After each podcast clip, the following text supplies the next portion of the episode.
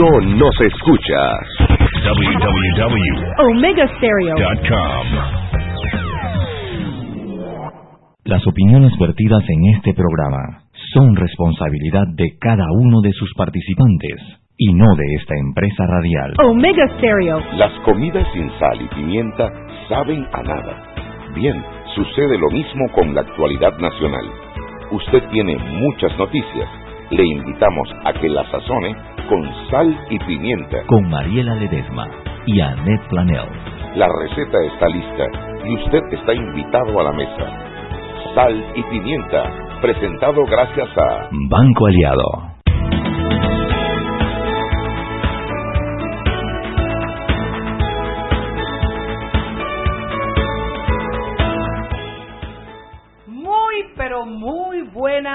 Cumplidas, puntuales tardes. ¿Tú sabes por qué, yo, por qué te dio el pase, no? Porque le dije algo y se puso bravo ahora que entré. Sí. Dice que no. Sí. Es que había un, hay un olor raro en el pasillo. Y le dije y se puso bravo conmigo. ¿Y qué tiene que ver él si él no limpia, verdad, papi? No sé, debe ser que él no se bañó y será. ¡Ay! Lo único que queda es publicar una foto tuya en Twitter para que todo el mundo sepa quién es el que no se bañó. Buenas, mis queridos amigos. Oye, hoy tuvimos... ¿Qué tuvimos ¿Cómo se hoy? llama? Gabinete. Gabinete. Habemos gabinete. Hubimos. huyamos, huyamos. Huyamos todos unidos. Quiero saber dónde está el sinvergüenza de Danilo Toro. Danilo Toro me escribió para disculparse. No, hombre, no, hombre, no, hombre, no, hombre, no, hombre, no, hombre. Dame acá donde una vaina que diga delete, delete, delete de los consentidos de este programa. No, hombre, no, y además yo lo invité entonces para el martes, porque es que yo soy así, ¿no? Porque es que tú sabes que a mí me encanta Danilo. vida. Hombre, es que Danilo No, es una belleza, lo que es un incumplido. Un incumplido total. No, hombre, no, hay que rebajarle el salario. Tan caro que nos cuesta traerlo. Yo le dije que ya no le íbamos a pagar el cheque este mes. Este mes se ¿Tú sabes que no le preocupó? No sé por qué.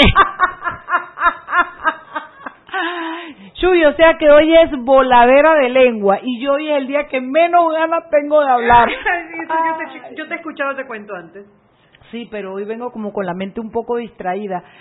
Eh, bueno, entonces comencemos por hablar de qué? Del gabinete. Ay, ¿Y tú por qué te estás durmiendo? ¿Qué hiciste no anoche? ojalá hubiera hecho algo. Yo así anoche fuimos a cenar. Oye, sí, vi que tenías a la, a la hermana de la primera dama ahí al lado. Oye, está- estábamos en la mesa con Jackie. Y tú sabes que Jackie ¿Y en por todo se no me inventaron? Mira, a mí tú no me digas nada de invitarte. A mí me invitaron la última vez y yo fui, lo que no pagué, pero me...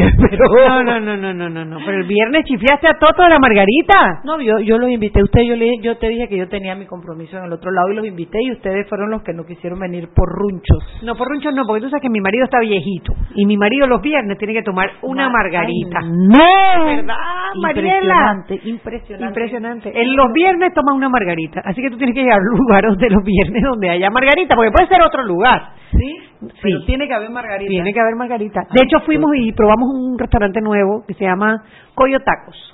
Oye, ¿Dónde está bueno. Queda diagonal al trapiche de San Francisco. ¿Ves tú por qué vení marcada de azul? Ah, porque tú estabas en la feria de Ay, querida, de es que yo era, yo era moderadora en un Yo- me dijeron que el panel tuyo se llamaba ¿Cómo no dejar hablar a su socio? Una cosa así era. ¿Qué tal quedó la feria del espectacular, la verdad ¿Bastante que gente? sí, hombre, estaba llenísimo, no, no había había gente parada, no ¿De había, verdad? sí, sí, sí, había gente parada, lleno completo.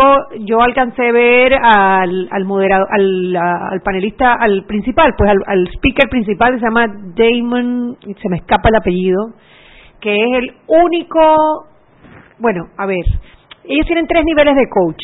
Tienen el Associated Coach, tienen el Professional Coach y tienen el Master Coach. En Panamá hay una Master Coach que se llama Ángela. Claro. Y ese es colombiana. un Master Coach. Espectacular la presentación, al grano, la verdad que me encantó, me, me despejó muchas dudas que tenía sobre el coaching.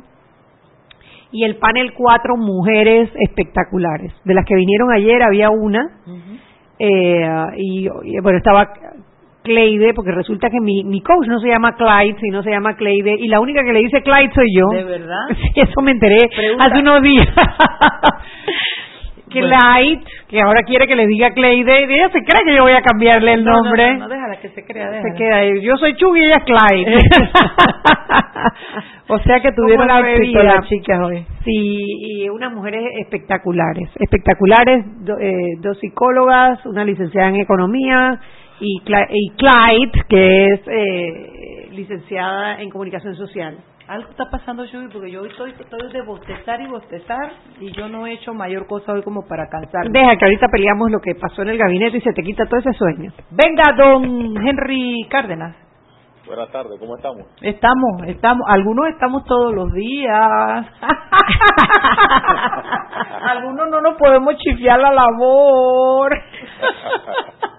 ¿Cómo estás, Henry? Cuéntame. Yo sé que vienes por el gabinete, ¿verdad? Sí, correcto. O sea, la- la- los movimientos en el transcurso de la- de- del día ha sido este primer consejo de gabinete del nuevo gobierno realizado en el sector de divisa en provincia de Herrera. Y bueno, eh, entre los temas principales, y me imagino ustedes van a, a profundizar un poco más en eso, es el uno de los proyectos eh, que se presentó y que se escuchó el reporte es de las contrataciones públicas, ¿no? Que inhabilita a empresas con acuerdos de colaboración. Eh, ese es uno de los puntos que presenta, uno de los varios puntos que presenta eh, el, proyecto. Le correspondió a Gaspar Tarte, en representación del grupo de abogados, sustentar la iniciativa ante el primer consejo de gabinete. Tarte explicó eh, que entre la mejora de la ley está eh, están concentradas en seis aspectos, entre ellos además de, de, obviamente la transparencia, la primera dijo es la, promoción de los pymes, de las pequeñas y medianas empresas, las pequeñas empresas interesadas en promover al Estado de productos de bienes y servicios, eh, lamentablemente mueren en el camino. Bueno, esto busca el, por la burocracia, esto buscará en, en el fondo tratar de que esto no suceda así. Pero evidentemente el tema de la de, lo, de la, de la corrupción y de esto de la de la transparencia y que la contratación pública eh, La agilidad también. Ujú. la agilidad y que esto de las contrataciones públicas eh, no estén eh, participando por empresas que hayan sido ya condenadas y otras que tengan procesos que hayan confesado delitos fue uno de los- es uno de los puntos importantes que repetimos eh, se escuchó esta propuesta hay hay, hay la, la posibilidad ahora cuando esto llegue a la asamblea que es la otra parte importante aquí no Mira, eh, mucha gen- eh, hubo un tema que me pareció bien interesante que nunca lo había escuchado mencionar en una ley y es el hecho de que no tengan que presentar las certificaciones del propio gobierno, porque es Los ridículo que te hagan presentar el pajisalvo cuando ellos pueden más que nadie ver el- si estás o no estás Cada pajisalvo. organización se va a encargar de revisar si la persona que está es- está o no Y, y está. parece una cosa pequeña, Pero te ahorra tiempo. Y, y tú sabes qué pasa, que el pajisalvo, cuando tú lo imprimes, tiene 30 días de vigencia Claro. y el proceso demora mucho más. Entonces, tú empiezas a tramitar el cheque para que te paguen y te piden el pajisalvo. Tú entregas el pajisalvo y cuando el cheque ya va a salir, el pajisalvo venció y tienes que volver a sacarlo. Sacarlo. Y todo eso son atrasos tontos que se van dando en el proceso que afectan el flujo del proveedor y afectan, afectan también la ejecución de los proyectos, ¿no? Son cosas pequeñas, pero la verdad que te voy a decir una cosa, me pareció muy bien Chapó Gaspar Tarté, que creo que fue el que lo presentó, Sí. me encantaría poder le- leer el proyecto, lo he pedido a varios, si alguien me, me, me está escuchando de los del gobierno, oigan, ¿cómo podemos evaluarlo si no leemos el proyecto de ley? Necesitamos que lo hagan público para que podamos realmente ver todo lo que están diciendo que contiene. Él estuvo, este muchacho Gaspar Tarte fue parte de la autoridad de la innovación Sí, gubernamental en el exacto. gobierno de Torreno. Sí, Parece sí, que hombre viene del grupo GBM también. Él es- fue gerente de GBM, es correcto. Es, es un hombre que está como, como enfocado en estas cosas de agilizar, de modernizar el Estado. de digitalizar, sí. Ojalá que, bueno, vamos a ver si lo nombran. Yo no sé a quién nombraron en la IG. Creo que nada más han nombrado subdirector, no han nombrado director, así que todavía podría ser que Gaspar vuelva y tome esa misma posición, ¿no? Correcto. Bueno, otro tema que se tocó fue lo de la UXA, la propuesta de, de eliminarla. Eh, es un tema eh, que ha preocupado mucho al sector agropecuario en los últimos años y a ver cómo termina esto también, ¿no? Cómo, cómo logra avanzar y cómo se concreta eh, que esto sea importante y que todo el aporte de los productores eh, se vea reflejado en este proyecto. ¿no? Ahora, yo, eso de la eliminación de AUPSA, eliminar a AUPSA por eliminar a AUPSA no resuelve un solo de los problemas de la agricultura. Pero dijeron algo hoy bien importante, no importar en tiempo de cosecha. Parece tan básico, pero es algo que han violado gobierno de, de, Martinelli e incluso el gobierno de Martín Torrijos también cayó en esa gobierno de Martinelli y el gobierno de Varela. Ojalá si ellos se centran en eso, resolverían una gran cantidad de problemas que tienen los productores hoy en día. No, y eso solo se permitiría eh, importar cuando hay escasez. Bueno, claro, tú puedes programarlo, ¿no? Porque, por ejemplo, en Panamá no se, no se consume mucho más arroz del que se siembra, pero la época de cosecha de arroz es clarísima, empieza en más o menos en agosto, termina más o menos en noviembre, entonces en esos meses, unos mesecitos antes, ¿Son ideas no puedes importar porque entonces llenas los hilos y los productores no tienen a dónde llevar su ¿Son producto. ideas mías o escuché que va a haber una autoridad del arroz? Bueno, eh, eso fue una propuesta de tu querida diputada Zulay Rodríguez ah, debe ser en ahí la asamblea ayer. Eh, que, que sacó, ya empezaron, tú sabes que la gente no, no pierde el tiempo. Dice que va a ser una autoridad del arroz, que después va a ser un ministerio del arroz y después va a ser. y después al arroz le vamos a dar blindaje y nadie lo va a poder juzgar en la Corte Suprema. Creo que fue ese Eric, nuestro querido el tuitero Eric, que, que me encanta su tweet, es buenísimo. ¿Qué tienes para mañana o qué tienes más para hoy? Tienes tres minutos todavía, Henry. Bueno, ok, eh, para mañana eh, tenemos datos sobre la autoridad de, de, turismo que se busca impulsar este sector de manera sostenible en áreas como San Lorenzo, Portobelo y Coiba. Son Oh. algunos de los puntos destacados dentro del plan de trabajo del administrador de la ATP, Iván Skilsen. Tenemos eso para mañana, más datos sobre eso.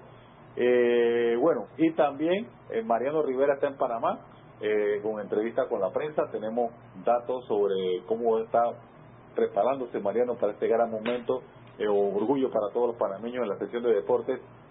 Llevamos todos los detalles de esta entrevista con Mariano Rivera, que esta inducción al Salón de la Fama se va a llevar a cabo el 21 de julio en Cooperstown, Nueva York. La verdad que todos los panameños estaremos allí con Mariano Rivera en, en corazón apoyándolo. La verdad que qué honor, qué orgullo que sea el primer, es el primer jugador que entra en el Salón de la Fama de manera unánime. Todos los que los que votan en ese sor- en ese en esa selección, todos, todos, todos, todos votaron a favor de Mariano Rivera. Eso no se había dado con ningún jugador en la historia del béisbol.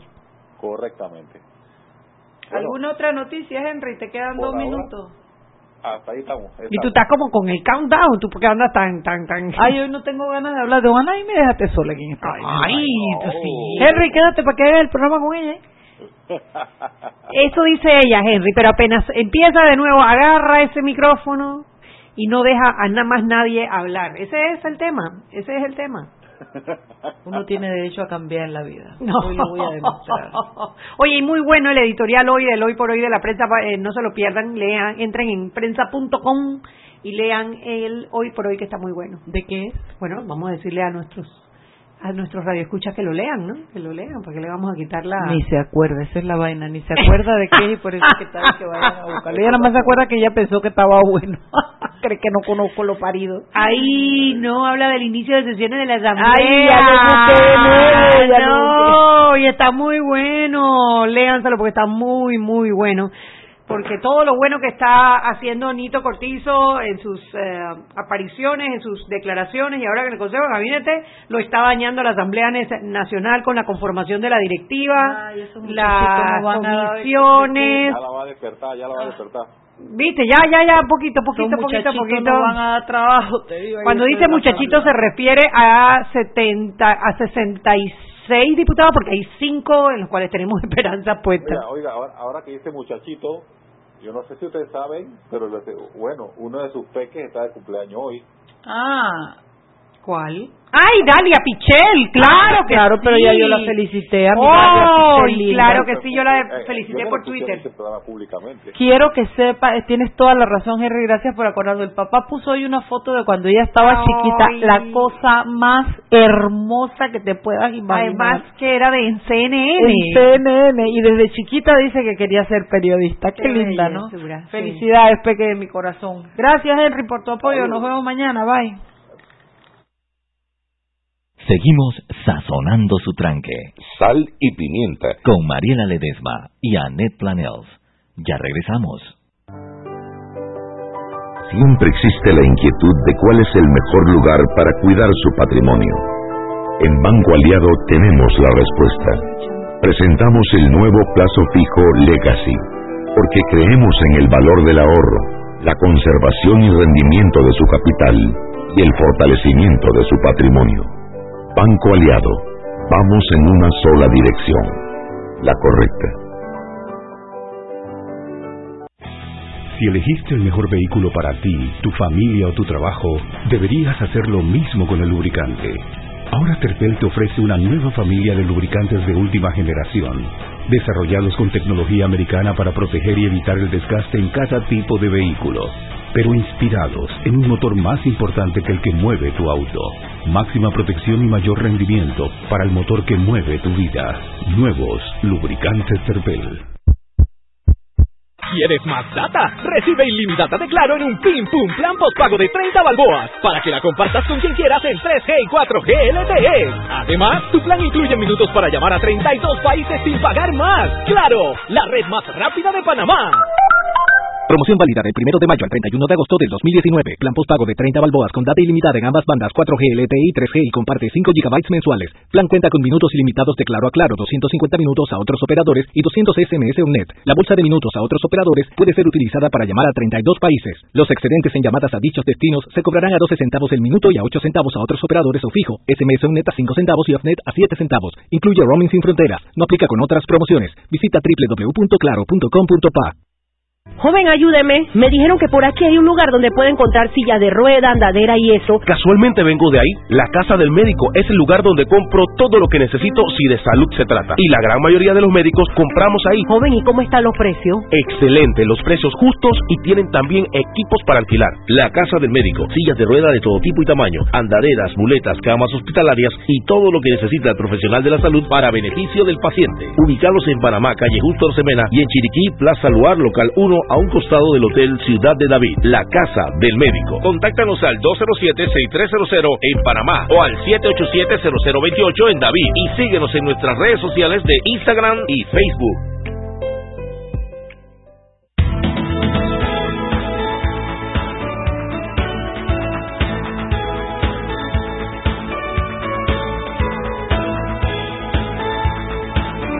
Y estamos de vuelta en Sal y Pimienta, un programa para gente con criterio. Y cuando digo estamos de vuelta, quiero decir estoy de vuelta.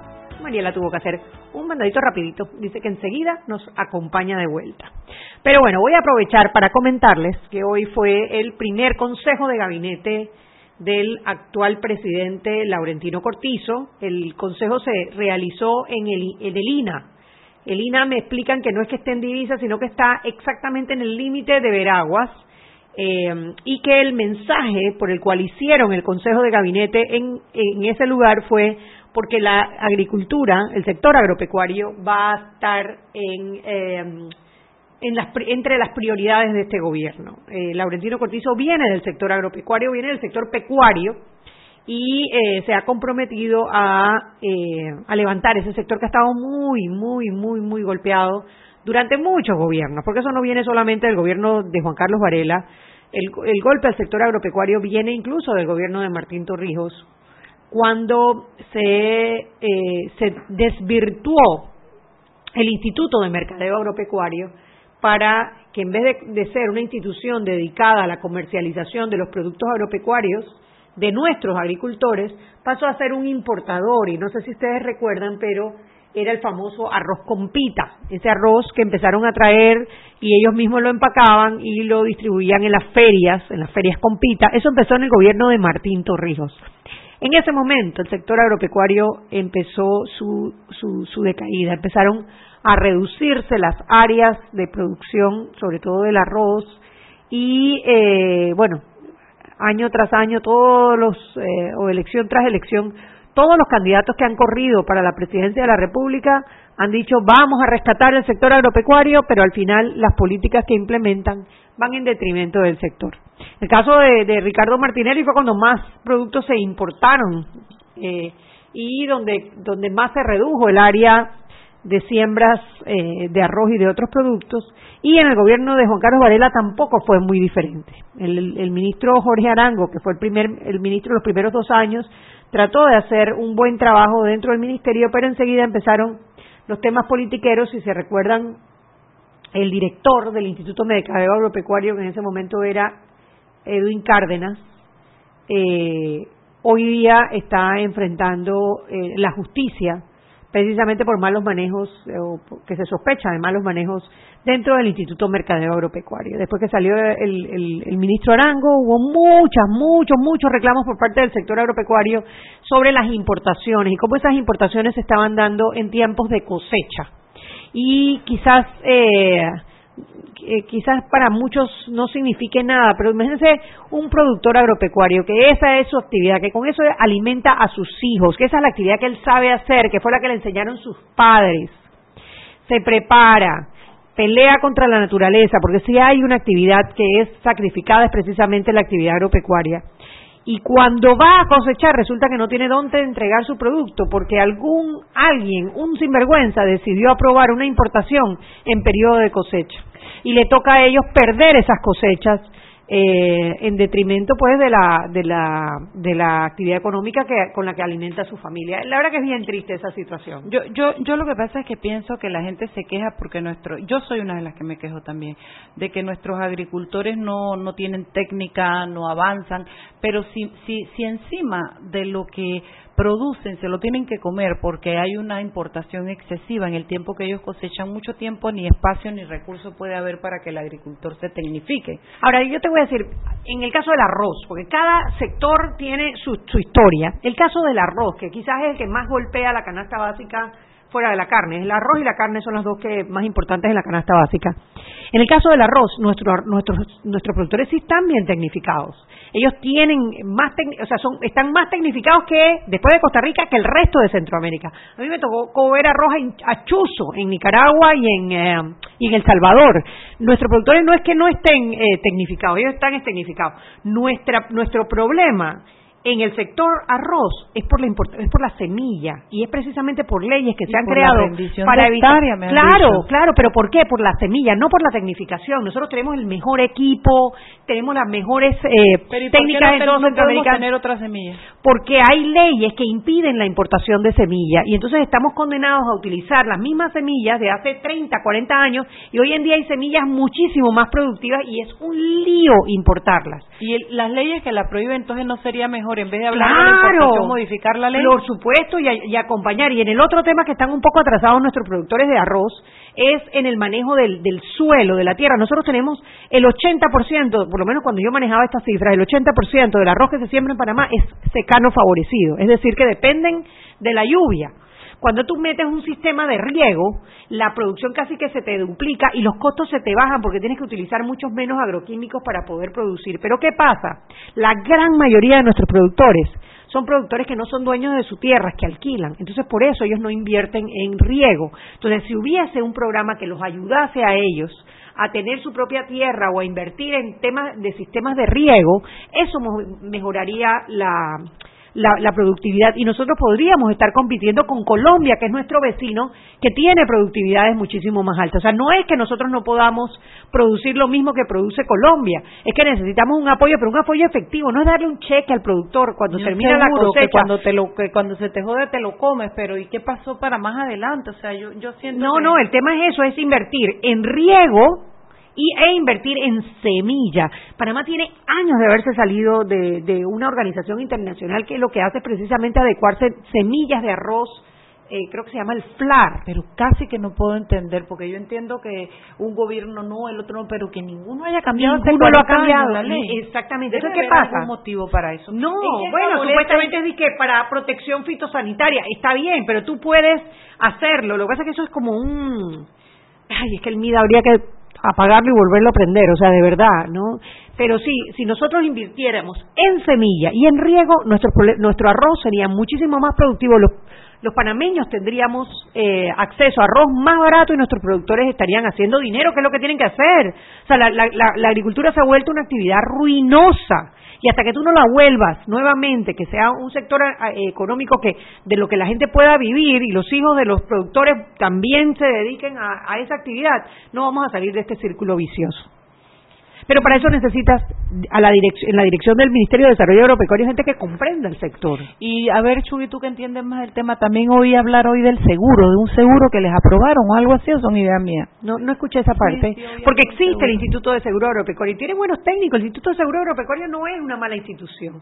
Lo que pasa es que el productor no está acostumbrado a asegurar, porque ¿qué pasa? Eso aumenta los costos, me Sí, pero realmente el costo del seguro es bien bajo, es bien bajo y tú lo meterías dentro de tu dentro de tu costo. El tema es que cuando ocurre un reclamo, niña, siéntate a esperar dos, tres años cuando te pagan. Entonces, claro, por eso el productor no quiere asegurar, porque dice, ¿para qué yo voy a pagar esa plata si cuando voy a cobrar no me quieren pagar y tengo que estar esperando dos y tres años? Y esta gente necesita la plata para volver a sembrar al día, al año siguiente. Eh, es todo un círculo vicioso, pero se puede arreglar. Eh, se puede arreglar con la persona correcta liderando el Ministerio de Desarrollo Agropecuario y con eh, un gobierno central que realmente crea en la actividad. Dime otra cosa, porque yo no me siento informada ni con un criterio formado para poder emitir conceptos en ese tema de agricultura. Tengo cero, cero conocimiento de eso. La creación, la, cerrar a UPSA, ¿es, es, es, es la medida correcta, Ned? Es que yo no creo que el problema sea AUPSA. AUPSA es, eh, es una autoridad que se creó porque cuando, cuando se aprobaron los tratados de libre comercio, eh, los eh, con los Estados Unidos, ellos decían, oye, las, las barreras no arancelarias, porque una cosa es que sí, está bien, vamos a tener acuerdo de libre comercio, pero entonces tú me pides el papelito rosado, otra institución me pide el papelito verde y la otra institución me pide el papelito amarillo, son maneras de bloquear la importación, que es lo que le llaman las barreras no arancelarias. Tú bajaste el arancel, ah, pero si no me traes los tres papeles no te dejo importar. Entonces se creó la autoridad, eh, eh la, la UPSA se creó para que hubiese una sola institución que manejara el tema de las importaciones. El, tema, problema no es AUPSA, el problema es que han manejado a AUPSA como una autopista para la importación. Entonces, pasando por encima del ministro de Desarrollo Agropecuario o de las, de las eh, cadenas agroalimentarias, que son las que tendrían que tener la voz para decir, oye, ahora sí podemos importar, mañana no podemos importar, y, y eh, importan las cosas y cuando estamos en media cosecha resulta que ya llegaron un mes antes, dos barcos de arroz e inundaron todos los los silos de arroz y los productores no tienen dónde entregar el arroz. O sea, el problema no es a UPSA, realmente el problema es las personas que están tomando las decisiones de importación. Entonces, bueno, sí, van a, quebrar, a, van a cerrar a UPSA y van a pasar las funciones de AUPSA a, diferentes, a otras instituciones, pero eso no va a resolver uno solo. Salud y Almida, si no me equivoco. Claro, porque es eso, o sea, porque cuando tú vas a importar alimentos tú necesitas un permiso de, de, del MIDA y necesitas un permiso del Ministerio de Salud. Tú tramitabas eso a través de AUPSA. Pero nuevamente, el problema no es AUPSA, el problema es quién toma la decisión de importar y decir, hey, ahorita no vamos a importar por esto, y vamos a importar, nada más vamos a importar esta cantidad o cuando hay escasez entonces importamos más cantidad. O sea, es el poder programar las importaciones para que no compitan con el producto local y para que puedan llenar correctamente los desabastecimientos. En todo caso, creo que el gabinete realizado hoy en Divisa le mandó un mensaje alto a los agricultores de que el gobierno los quiere acompañar y apoyar, lo cual también es una buena eh, noticia para el país, porque en la medida en que nosotros podamos ser más autosuficientes en nuestra alimentación nos da algún grado de independencia, de certeza. Eh, eh, y en la medida que nuestros productores son más productivos, el, el, alimento baja de precio. Bueno, es que a eso es a lo que yo, yo, yo estoy de acuerdo con que hayan protecciones en la medida en que el productor produzca más, produzca mejor y nos baje el precio, porque si siempre el puerco es mucho mejor importarlo y venderlo aquí en Panamá que criarlo y venderlo aquí en Panamá. Entonces, cuando tú dices, ven acá, entre la chuleta que me importa y la que crió el vecino, o el productor local, eh, si la importada me sale más barato, ¿para qué carajo me voy a comprar la del puerco local? porque tú no comparas peras con manzanas. Cuando tú produces una libra de puerco local, la mayoría de los gastos que en los que tú incurres para producir esa libra se quedan en Panamá. O sea, se queda la plata para el que te vendió el maíz, se queda la plata para el que te la transportó, se queda la plata para la mano de obra que utilizaste para, para alimentar a los cerdos. De, de 0. No, hombre, no. No, pero, pero, el peso, pero es que el, el peso que eso tiene en el costo de esa chuleta, por ejemplo, versus que esa plata que se va de Panamá y va a, a, pagársela a los gringos. yo no estoy diciendo que es más beneficioso para Panamá a nivel de economía, te estoy diciendo que es más barato para el consumidor y la gente quiere comer más claro, pero lo que nosotros necesitamos es ayudar a ese productor para que sea. Y hay otro tema que, es el dumping, para que produzca, a los mejores precios, porque si no va a llegar a producir a los mejores precios, entonces que se busque otra actividad donde la plata circule en Panamá y él pueda tener mejores precios y el, el pueblo pueda tener mejores Pero hay otro tema y es el tema del dumping, pero vamos regreso, al regreso. Sí. Seguimos sazonando su tranque. Sal y pimienta. Con Mariela Ledesma y Annette Planels. Ya regresamos.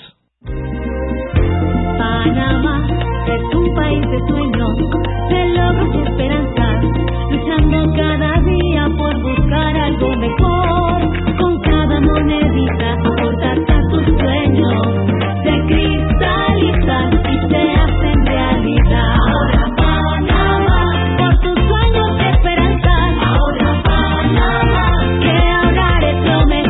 Abre tu cuenta de ahorro hoy, Banco Nacional de Panamá, grande como tú.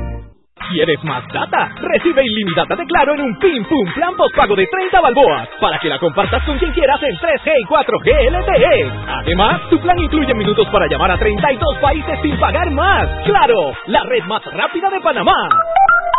Promoción válida del 1 de mayo al 31 de agosto del 2019. Plan postpago de 30 balboas con data ilimitada en ambas bandas 4G LTE y 3G y comparte 5 GB mensuales. Plan cuenta con minutos ilimitados de Claro a Claro, 250 minutos a otros operadores y 200 SMS net. La bolsa de minutos a otros operadores puede ser utilizada para llamar a 32 países. Los excedentes en llamadas a dichos destinos se cobrarán a 12 centavos el minuto y a 8 centavos a otros operadores o fijo. SMS net a 5 centavos y OFNET a 7 centavos. Incluye roaming sin fronteras. No aplica con otras promociones. Visita www.claro.com.pa. Y recuerden que en la casa del médico usted puede encontrar el glucómetro VivaCheck con un amplio rango de hematocrito de 0 a 70% capaz de evaluar recién nacidos, mujeres embarazadas, pacientes con anemia y otros. 900 memorias con fecha y hora, 5 segundos de tiempo de respuesta, puerto USB para transferencia de datos, incluye 10 tiras de prueba, glucómetro VivaCheck, de venta en la casa del médico Justo Arosemena y en David Chiriquí. Siempre existe la inquietud de cuál es el mejor lugar para cuidar su patrimonio. En Banco Aliado tenemos la respuesta. Presentamos el nuevo plazo fijo Legacy, porque creemos en el valor del ahorro, la conservación y rendimiento de su capital y el fortalecimiento de su patrimonio. Banco Aliado, vamos en una sola dirección, la correcta.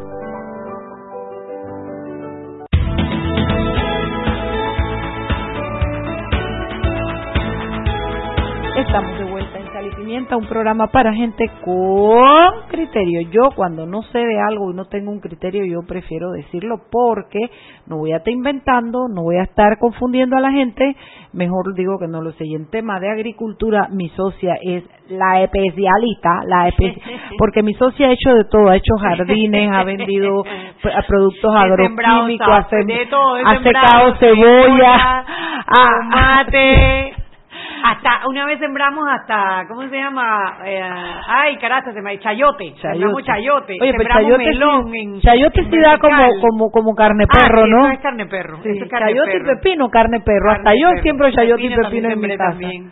y cómo se llama la morada también berenjena. Berenjena. Cómo me gusta la berenjena se da bien también eso es todo eso es eso es es que Panamá es bendecido, Panamá podemos sembrar muchísimas cosas y ser productivos, nos falta ¿Cómo te saliste de ese sector, Anet? Ustedes, pues Porque es ruinoso, la agricultura en Panamá es ruinosa, tú te, dependes de los intermediarios, los intermediarios se ganan casi toda la plata, tú coges todo el riesgo, eh, es una actividad que es día y, noche, tiene que rogar que la naturaleza te acompañe. Exacto, entonces por eso cuando a mí me da me da cosita cuando la gente no valora el trabajo del agricultor, lo valora cuando cuando hay escasez afuera, cuando hubo la escasez de, de, granos, ahí sí valorábamos a nuestros productores locales. Y que bueno, pues el país... ¿Qué era lo que me ibas a explicar del Don Pinchubi?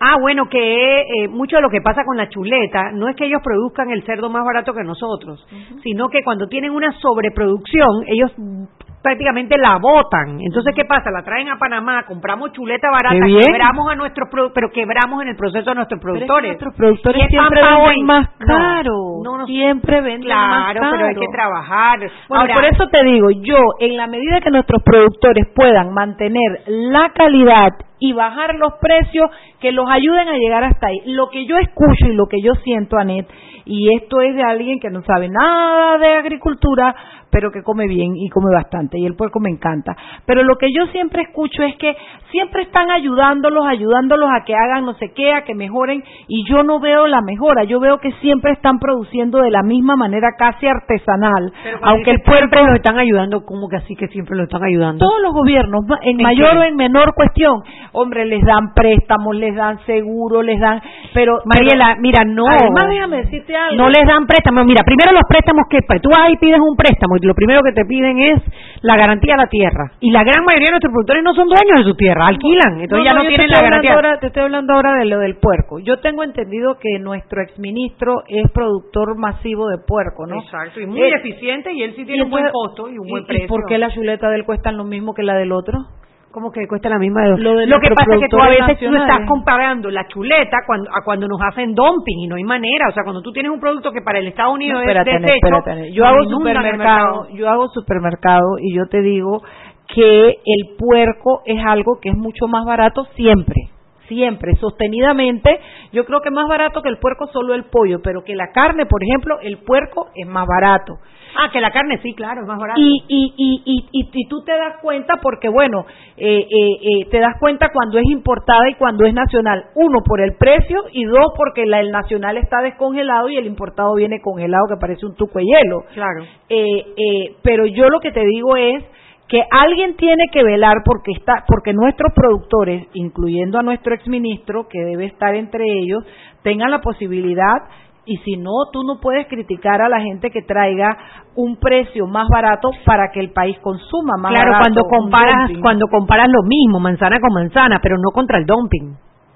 Porque el dumping te acaba con el mercado local, te acaba con el Pero mercado ¿por qué local. no se ponen a producir otra cosa y dejan que nosotros vivamos del dumping y que sea más barato? Porque el dumping es, es esporádico, el dumping no es siempre. Pero es que eso es lo que yo te digo. Siempre Hoy, tenemos- hoy puede ser la chuleta y mañana puede ser el arroz. Es depende de la sobreproducción que haya en los Estados Sí, Unidos. Nosotros pero- no podemos vivir pero, de pero que de- permanentemente el puerco importado es más barato que Vamos el a traer al productor, al- a- vamos a traer a Jorge Arango para que nos Venga, hable de eso. venga, Pero ya te digo, venga. no es, no es tal, y a- él es un productor muy eficiente. Y bueno, yo lo que te digo, Por ejemplo, el pollo, el pollo. Panamá tiene la mayor eficiencia en producción de pollo que hay en América. En América. Nuestro pollo es del más barato de sigamos producir. comprándolo. No, pero ¿qué pasa? De repente hay una sobreproducción de pechugas en Estados Unidos, traen las pechugas de Estados Unidos, o bueno, no, el muslo, el encuentro, que eso es lo que le, que la sobreproducción de ellos, el muslo y el encuentro. ¿Y qué pasa? Hacen dumping en Panamá y afectas la industria local por una condición que hubo un baratillo. y tú no puedes, el pollo tú no puedes decir hoy voy a tener pollo y mañana no. Es que eso es una cadena de producción que no puede parar. Tú tienes Claro, que seguir, es que seguir, es ahí seguir, donde está la diferencia con el puerco. Si tú tienes una producción de pollo est- estandarizada, a buen precio, a buena calidad, inclusive de las mejores de América, ahí yo te digo, prohíbe el dumping, prohíbe que te entre el dumping del Ah. pollo.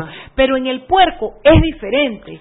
Yo no en estoy- el no estoy de puerco, acuerdo. en el puerco siempre ese puerco congelado es más barato que el puerco que producimos en Panamá y de ese otro congelado siempre hay, Shugi, yo voy al súper yo- Vamos, vamos a, vamos a traer a Jorge Arango, vamos a detener la discusión ahí para que venga Jorge y nos explique. Porque y a ya un, te digo, y a nosotros un no somos libertario malos porque lo, y a un libertario Los libertarios, los libertarios nos van a alimentar de... de bueno, de el la libertario miseria lo que dice vean. es eso, coge tu plata, inviértela en otro producto donde no tengas que competir, donde pueda ser eficiente y donde tu producción nos pueda venir a un mejor precio. ¿Por qué te quieres mantener produciendo algo que ya sabes que te van a traer dumping, que es muy caro, que etcétera, Porque así etcétera, como producimos pollo de buena calidad y a buen a buen precio, nosotros tenemos la misma capacidad de hacerlo Bueno, con el puerco. cuando lo produzcamos de esa manera, Pero es que eso no es, eso no es varita mágica, tú no Pero lo haces de la noche a la toda mañana. la vida el puerco. Bueno, toda la vida, toda la vida. Bueno, precisamente porque hay que invertir, hay que invertir en tener un pie de, de, de cría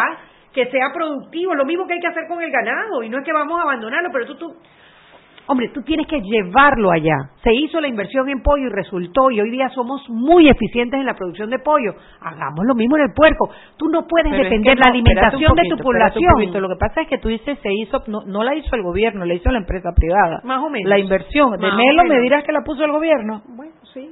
¿De verdad? ¿Cómo la puso el gobierno? Bueno, ahí con, con, con, con ayuditas eh, de amigos. Pero bueno, ese es otro tema que vamos a hablar mejor cuando venga el producto, el cuando y aquí venga en Panamá hay mucha gente produciendo pollo y lo muchísima hacen de manera exitosa. Muy bueno. Y a muy buen precio. Exactamente, a muy buen precio. Eso mismo podemos lograr con el puerco y con la carne y lo podemos lograr con el arroz, pero hay que hacerlo de manera efectiva. Hay que hacerlo de manera efectiva. Hay ese pedacito donde yo me quedo patinando contigo porque cuando tú dices los tenemos que lograr, yo siento que tenemos, yo tengo 60 años, yo Ajá. hago supermercados de hace 40 años y yo tengo la idea de que siempre estamos en eso, que hay que ayudarlos, que hay que tecnificarlos, que hay que hacer, yo no sé si lo, quién lo tiene que hacer, si es la inversión privada o es el Estado el que tiene que entrar y no sé si se ha hecho lo suficiente en los últimos 40 años o de verdad no se ha hecho nada, pero estamos bueno, igual. por lo menos en los últimos 15 no se ha hecho. Bueno, y yo eso te- sí te lo yo garantizo. Estoy hablando de los últimos 40. Yo, Bueno, yo no yo veo para allá atrás, yo no, yo, no, yo no soy tan vieja como tú, así que Tú no puedo saber. 10 ¿no? años cuando ya yo hacía supermercado.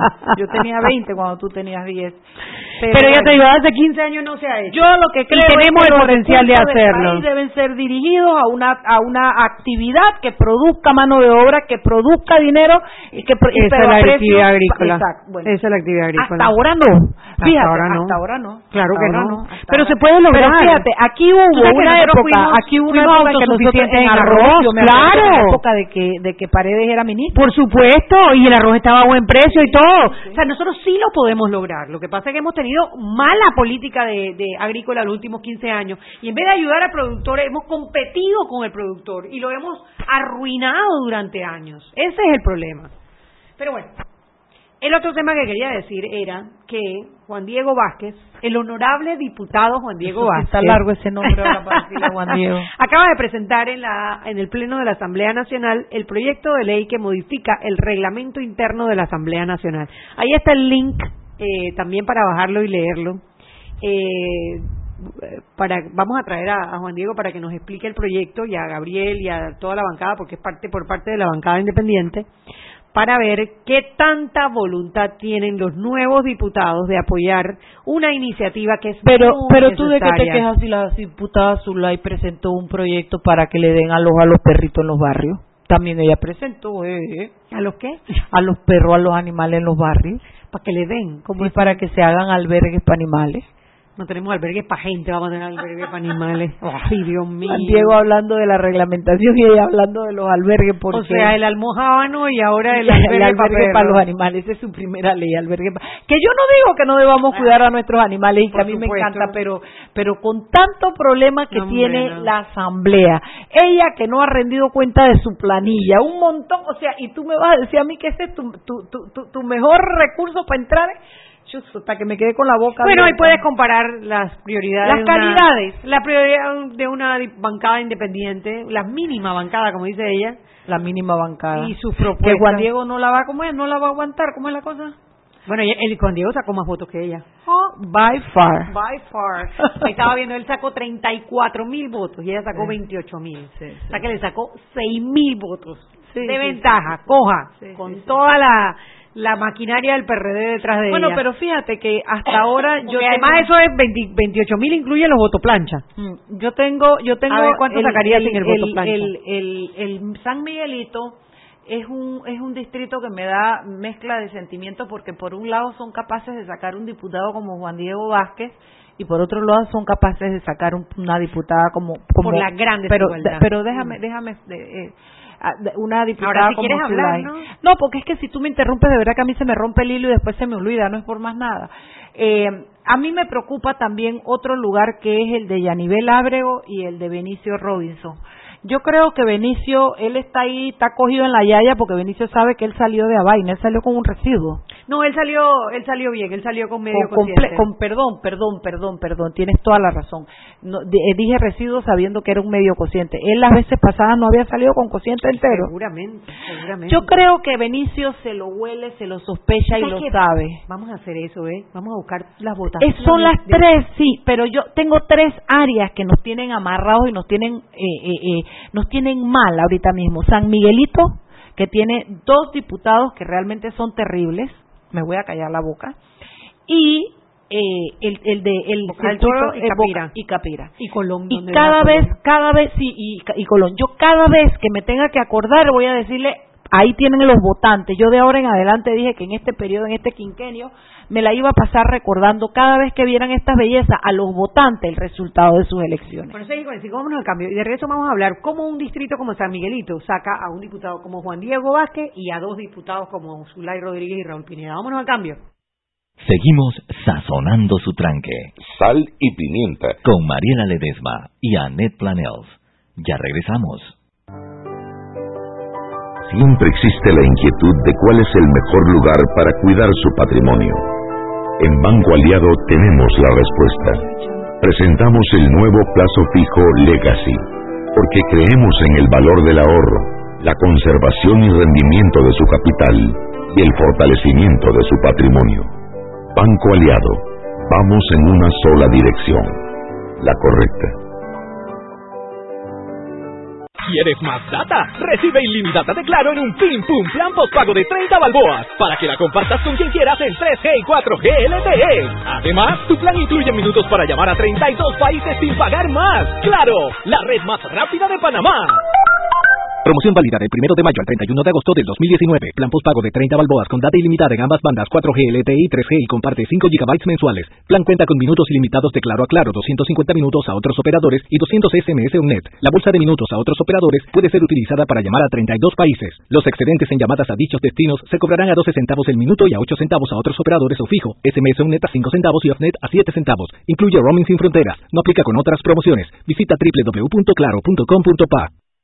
Joven, ayúdeme. Me dijeron que por aquí hay un lugar donde puede encontrar silla de rueda, andadera y eso. Casualmente vengo de ahí. La casa del médico es el lugar donde compro todo lo que necesito si de salud se trata. Y la gran mayoría de los médicos compramos ahí. Joven, ¿y cómo están los precios? Excelente, los precios justos y tienen también equipos para alquilar. La casa del médico, sillas de rueda de todo tipo y tamaño, andaderas, muletas, camas hospitalarias y todo lo que necesita el profesional de la salud para beneficio del paciente. Ubicados en Panamá, calle Justo Orsemena y en Chiriquí, Plaza Luar, local 1 a un costado del Hotel Ciudad de David, la casa del médico. Contáctanos al 207-6300 en Panamá o al 787-0028 en David y síguenos en nuestras redes sociales de Instagram y Facebook.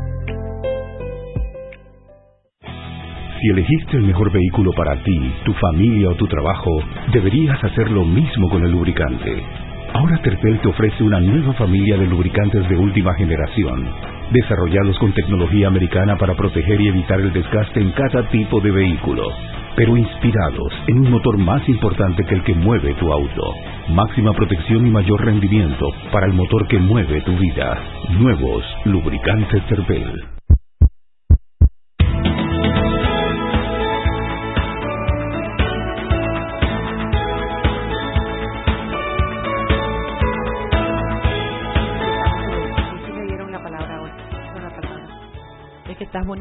Así Era porque tenía el pelo amarrado. Era. Yo voy a dejar el pelo, el cabello Cállate que viene la mujer y te da tu arrastra. y viene tu marido y lo arrastra a él y el pueblo no tiene nada que ver con eso. Ah, con mi marido se iba duro, Roberto.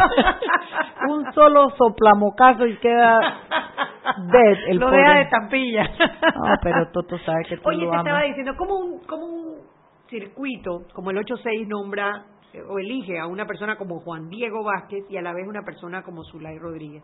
Y es que, claro, San Miguelito ha crecido muchísimo. Y dentro de San Miguelito se ha desarrollado una gran clase media, una, eh, que son personas eh, con, con cierto nivel de formación, que tienen trabajos buenos, que, que es todo lo que tiene que ver con Villalucre, toda esa área, que todas esas barriadas que se están desarrollando alrededor, Brisas del Golf. Villas Lucre, Visas del Golf, Colinas del Golf, hay unas casas, ¿dónde fue que vi las casas que la vez pasada dije, wow, pescado, estas casas cuestan un montón no, de plata? eh, todo eso que es Porta Norte, yo creo que eso es, eh, eso es, sí, eh, sí. entonces claro, en ese, en ese, eh, en ese sector, en ese nivel socioeconómico, un discurso de transparencia, institucionalidad, eh, como el de Juan Diego, un diputado bien preparado, entonces tiene, eh, tuvo la acogida que tuvo y por eso sacó la gran cantidad de votos que sacó. Pero San Miguelito también tiene un área muy pobre, muy, muy, muy pobre, con, con problemas sociales muy graves, que es de donde salen entonces electos personas como Raúl Pineda, personas como Zulay Rodríguez, que, eh, bueno, de alguna manera necesitan de ese de esa población para poder seguir saliendo y de la pobreza de esa población y de la ignorancia de esa población. como país tenemos que lograr es que cada vez más personas salgan de la pobreza entren en una clase media se preparen y puedan elegir mejores, eh, porque, porque si no, mientras ellos estén tratando de satisfacer sus necesidades básicas, el discurso de transparencia e institucionalidad no significa nada para ellos. Esas son las personas que compran con el, la bolsa de comida. Bueno, es que eso es lo que iba, ¿no? Que, que más que el discurso de transparencia, ellos lo que están tratando de resolver es el plato de comida del día, que lo hacen a través de estas acciones populistas de te doy tu jamón, te doy tu galleta, te doy tu Entonces, saco de cierta manera ellos se aprovechan de la pobreza y de la es que por eso te dije que gente. necesitan de la pobreza para que su discurso siga subsistiendo, porque cuando tú vas a ver el contenido, yo no sé si el contenido tiene mucho que ver con eh, lo que realmente necesita el país. Ver que ahora la diputada lo primero que hace es proponer una vaina de albergue de perros y de animales Qué horror. y, y, y, y hay semejante zaperoco en la asamblea Oye, y Benicio Robinson que lleva dos días en strike. que no va. No va. Sí, es que a ellos no les importa, No les interesa no están ahí No para les ser interesa, diputados. no les interesa. Por eso Benicio puede decir en público, duélale a quien le duela siete veces. Y yo me pregunto, siete periodos son 35 años, Yubi. Bueno, este sería el séptimo, así que tiene 30, 30. años. ¿Qué, Mm. ¿En qué cambió Bocas del Toro en 30 Nada, años? nada. ¿Qué, ¿Qué legislación se hizo para Bocas del Toro? Por ejemplo, yo yo tengo un rato que no voy a Bocas, pero yo recuerdo la cantidad de basura que se acumula, el tema de la basura en la agua. isla, el agua, una serie de cosas que tú las puedes arreglar un poco con lo que es la autogestión del, del, de- de- del pueblo, otro poco con la cosa institucional que tu diputado esté contigo tocando puertas, haciendo cosas que no le debe tocar, porque él no está ahí para dar donar nada, pero sí te puede ayudar a guiarte con los funcionarios donde es la lógica, ayudarte a pedir la cita, una ley que diga que que que se no sé, que se incentiva el, la recolección de basura en Bocas del Toro y que quienes lo hagan no pagarán X, o sea, cosas que hagan que la provincia destaque, que crezca. Que saquen sus manos de las instituciones que están en Bocas del Toro, porque son ellos los que nombran a los Claro. directores, a los Esa es la manera como la Claro, como ellos la- se vuelven una especie de señores feudales en estas áreas eh, y eh, a la vez controlan entonces las planillas de estas instituciones. Sí. Por eso es que es tan difícil que pierdan una elección Sí, y, y- y y que- mantienen claro, nuevamente a la gente en la miseria y en la pobreza porque una, una población educada no te vota por un de Benicio Robinson. El tema cuando Benicio Robinson dijo eso y lo dijo de una manera tan abierta, tan retadora, yo te voy a decir lo que yo vi en esa toma de posesión. Vi a tres o cuatro diputados con sangre en los ojos, eh, tres de los cuales son reelectos y uno nuevo, con una burla, con una cosa frente a aquí somos nosotros y qué, qué vas a hacer. Yo insisto, Aneta, a mí me tiene tan preocupada. Oye, lo que te digo, nosotros nos vamos a tener que tirar a la calle a apoyar al presidente para más de cuatro cosas. Yo pienso que sí. Porque el presidente no puede y no debe meter su mano, pero el presidente también tiene que pensar que ese es el nombre de su partido, porque a ver, ¿de qué sirve que él nombre un buen gabinete, que se hagan buenas cosas de un lado, si del otro lado esta gente está pisoteando el PRD como lo están haciendo? Eh, eh, es algo que yo creo que nos vamos a tener que ir pensando bien la organización y cómo se va a hacer, porque estamos contra, lo que te quería decir en antes, ves que cuando yo después como que no coge el hilo, cuando tú tienes a una gente que sabe, Benicio sabe que son sus últimos días, yo, yo casi estoy segura que este puede ser el último periodo de Benicio Robinson, cuando tú los ves, ellos están desesperados, a ellos no les importa nada, no les importa nada porque porque no tienen mayor cosa que perder. Entonces, yo creo que habrá que organizarse porque no veo la posibilidad. Yo lo que siento es que son tres, cuatro, cinco personas con una cabeza que la tengo muy clara, organizando los 40 diputados. ¿Cuántos son del PRD? ¿38 o 40? 35.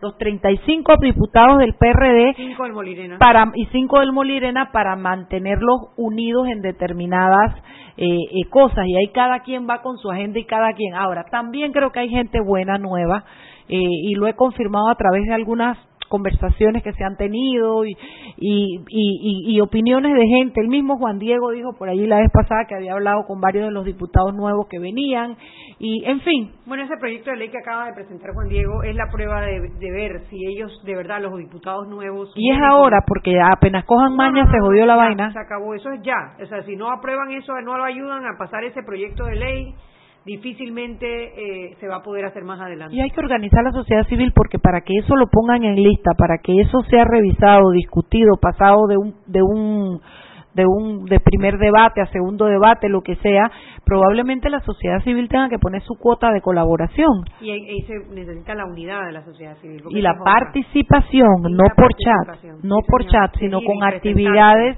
que 400 personas que tú pongas en esa en esa en esa asamblea. 400 personas adentro en las gradas que caben.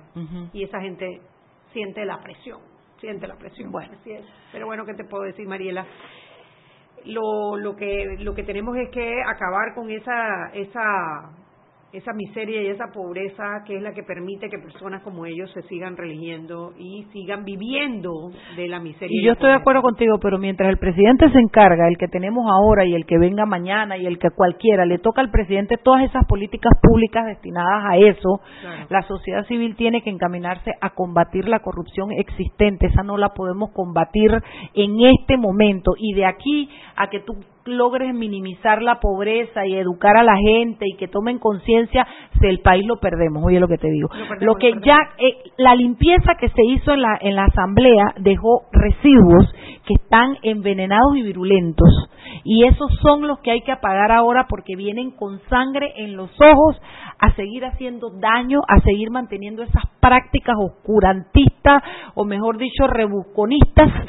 sí, sí, sí, rebusconistas y esta cuestión de manejar fondos, de no denunciar en que los gastan, de sentirse que ellos lo pueden hacer porque fueron elegidos por un pueblo. Por eso me parece tan claro cada vez que se haga la votación decir no es un cheque en blanco, es para este tema, porque ellos lo que sienten es que sacaron, yo saqué 15, 20, yo 20 mil votos, yo tengo derecho a hacer lo que me da la gana y en el nombre del pueblo me defeco en la transparencia, ¿entendiste?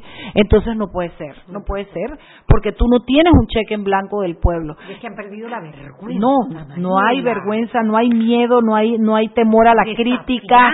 Sí, sí, sí, sí, sí, sí, muy fuerte, muy fuerte, Anet, lo que yo vi realmente es una gente eh, eh, eh, que no no les importa nada. Y, y a otro que vi por ahí también bravucón igualito, el mismo estilo ese maleantesco eh, de, de bravuconada, de de a mí que me importa. No, no, no, no, no. De verdad que, que, que va, va a haber que hacer algo y, y probablemente eh, no, cueste mucho más tiempo. Chuy, ya no hablemos más paja, vámonos. Ay, tú estás vaga hoy. Sí, no tengo muchas ganas. Estás vaga hoy, Mariela. Apaga esta vaina y vámonos, vámonos, vámonos. No, hombre, ¿cómo vamos a dejar? Ahora mismo, yo, yo me imagino a alguien que está llegando a su casa, que hay tremendo tranque, y le vamos a cortar tres minutos de análisis eh, de análisis profundo de los temas nacionales. Análisis profundo. Yo lo que pasa dice que para eh, dice nuestro querido amigo, ah no esto no es para nosotros. Pero bueno, sale en mi diario hoy que el gobierno de Nito Cortizo inhabilitará a Odebrecht. Claro, el, el gobierno en el gabinete se presentó un proyecto de ley de contrataciones públicas en donde se inhabilita a las empresas condenadas y que hicieron acuerdos de colaboración. ¿Y qué confesaron? De, eh, con el Ministerio Público. Hay por ahí un montón de gente, varios amigos míos, emplumados por esa vaina porque dice que eso va a acabar con los acuerdos de colaboración, pero yo prefiero acabar con la robadera pilla.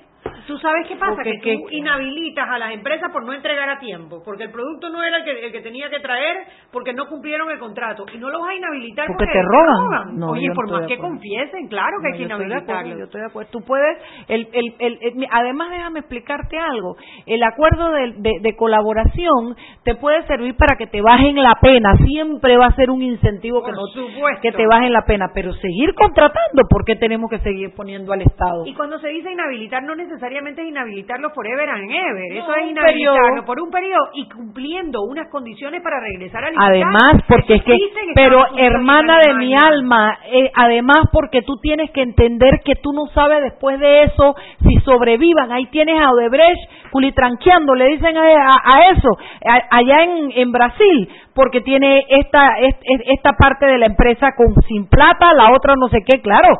Entonces tú tienes que también saber si a esa empresa va a subsistir en el tiempo, los próximos 10 años, se va a reorganizar, se va a comprometer y va a mantener un capital sólido para dentro de 10 años regresar a tu país a.